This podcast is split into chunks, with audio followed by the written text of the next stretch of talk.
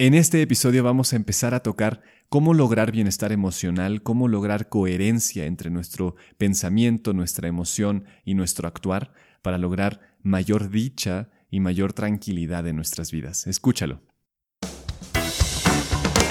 Imagina tu vida con un bienestar completo, con una salud física, mental y emocional perfectas, logrando resultados extraordinarios en todos los aspectos de tu vida es totalmente posible si aplicamos e integramos las herramientas adecuadas en nuestra vida. Esto es Cultura de Bienestar. Soy Alejandro Ureña y te invito a que me acompañes en este viaje de aprendizaje. ¿Cómo están mis queridos amigos? Gracias por estar escuchando este episodio. Hoy vamos a hablar del bienestar emocional, cómo tener algunos tips, algunas formas para poder vivir activamente el bienestar emocional en nuestras vidas. Porque es algo que afortunadamente ya está siendo conversado mucho más que antes, pero todavía tenemos la oportunidad para descubrir mucho más cómo generar un bienestar completo para nosotros mismos y también para nuestro entorno, porque cada vez que crecemos en nuestro bienestar emocional ayudamos a los otros, porque esto se trata de hacerlo en equipo, de hacerlo social, para generar una cultura real. Primero me gustaría hacer un comentario general sobre la cultura en la que vivimos al menos en Latinoamérica, tal vez nos escuchen de diferentes países, ojalá, dedos cruzados para que eso suceda, pero de aquí en México, la cultura completa, a pesar de que socialmente sabemos que es una cultura muy cercana, muy cálida, en la que todos estamos acostumbrados a ser muy de contacto, muy de piel, etc., la realidad es que también hay una cultura subyacente de violencia, de enojo, de agresividad, de evitar mostrarnos y de más bien llevar estas cargas emocionales por dentro también. Entonces me gustaría comentar este tema de la cultura en la cual vivimos para partir de ahí entonces ver cómo podemos en conjunto aportar nuestro granito de arena para crear una cultura distinta en el aspecto emocional, lo cual nos va a llevar a un bienestar completo. Para mí el bienestar emocional tiene que ver con la coherencia y con el discernimiento de aquello que nos está pasando. En primer lugar tenemos que considerar la autoobservación. Muchos filósofos y pensadores antiguos ya lo dijeron, es conócete a ti mismo primero, porque si no tienes la valentía de ir y tocar eso que está doliendo adentro, entonces es difícil que después puedas gestionarlo, porque evidentemente lo que no se conoce no se gestiona. ¿Qué podemos hacer al respecto? Lo primero es generar habilidades de autoobservación como el mindfulness, que es meditación, atención plena. Em, tal vez es hacerlo en algún contexto de ayuda, por ejemplo la terapia, en la cual tú puedas adquirir nuevas herramientas que tú no tenías antes, que no te dieron tus padres, que no te dieron en tu entorno, para poder saber qué es lo que pasa y cómo es que está sucediendo en ti. Eso es primero.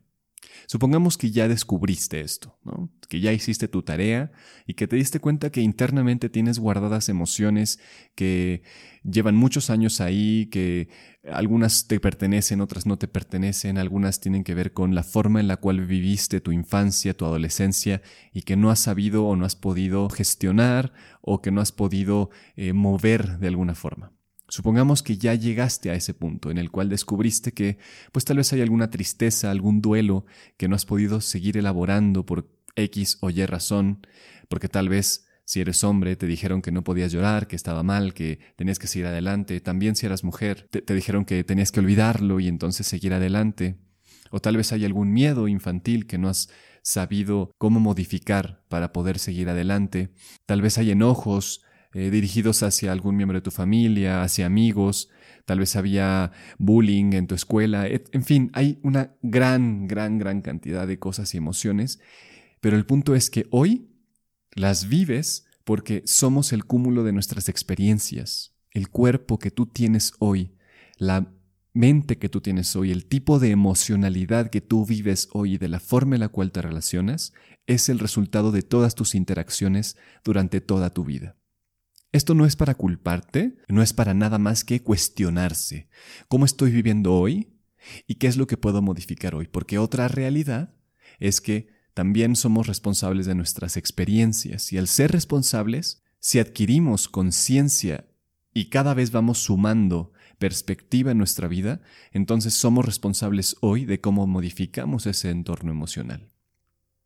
El primer paso entonces es darle lugar a estas emociones, que no queden como algo que no debe ser tocado o que no queden volando en nuestra mente como algo que no tiene un asidero, que no tiene una ancla en nuestra conciencia, que no tiene un ancla en algún correlato específico de nuestra historia. Cuando ya reconocimos, cuando ya sabemos que eso está ahí, que está presente, es momento entonces realmente de empezar a cambiarlo. ¿Y cómo lo puedo empezar a cambiar? La palabra clave es la coherencia. Si existe ahí, existe por una razón específica. Existe porque quiere algo.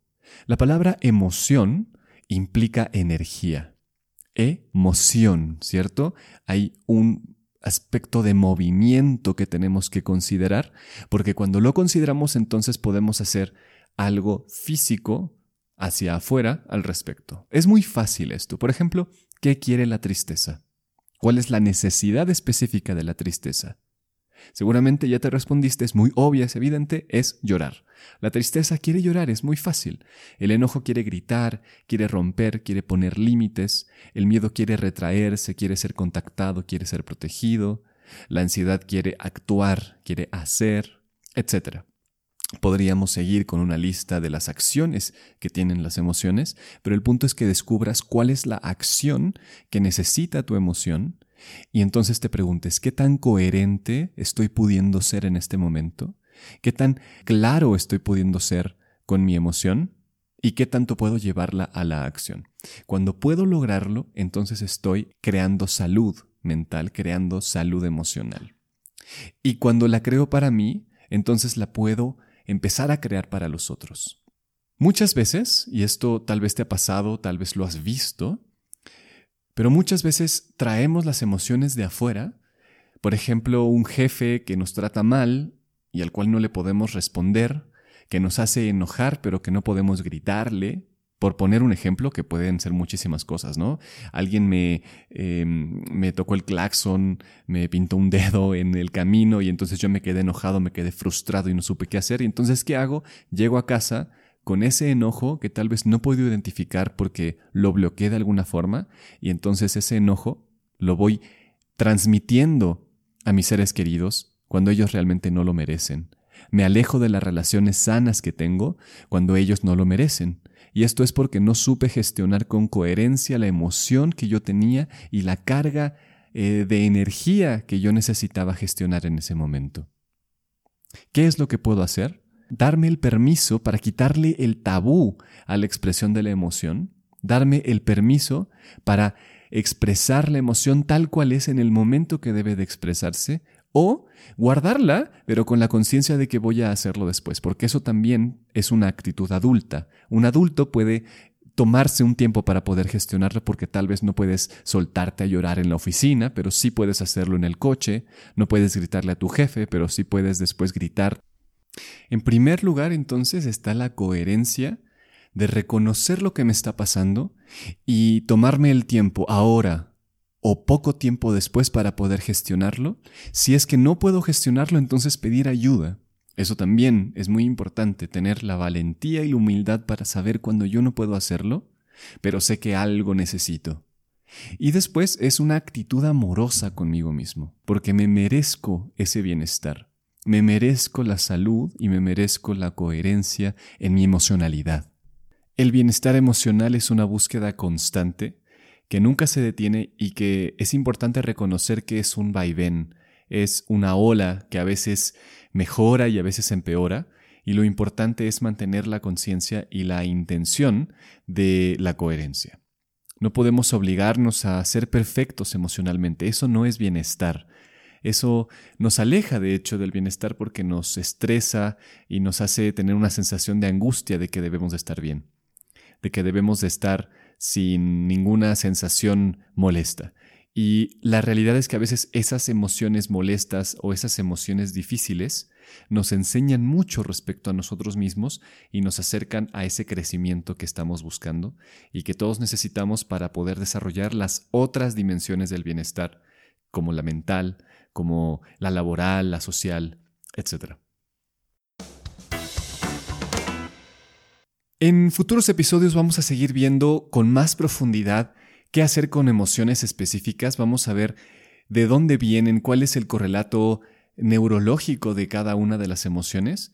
Lo importante que quiero que te lleves de este episodio es, es importante tener una conciencia constante para darle lugar a las emociones que se están suscitando momento a momento. Hay que reconocer que estas emociones son pasajeras y que cuando les damos la atención necesaria y dejamos que esta energía se materialice en lo que realmente necesita la emoción, entonces usualmente pasa. Incluso las emociones más difíciles, las más arraigadas, las que parecen más dolorosas, también comparten la misma naturaleza y es que surgen y desaparecen. Surgen y desaparecen. Así que atrévete a tocarlas, atrévete a reconocerlas, a mirarlas con valentía y con conciencia, porque tienen muchos mensajes interesantes para ti y detrás de cada una de las emociones, detrás de cada una de estas energías hay crecimiento,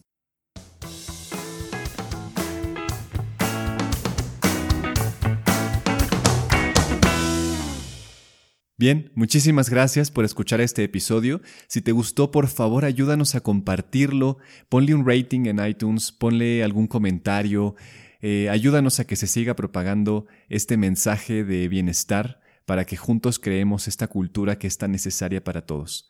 Muchísimas gracias, hasta la próxima.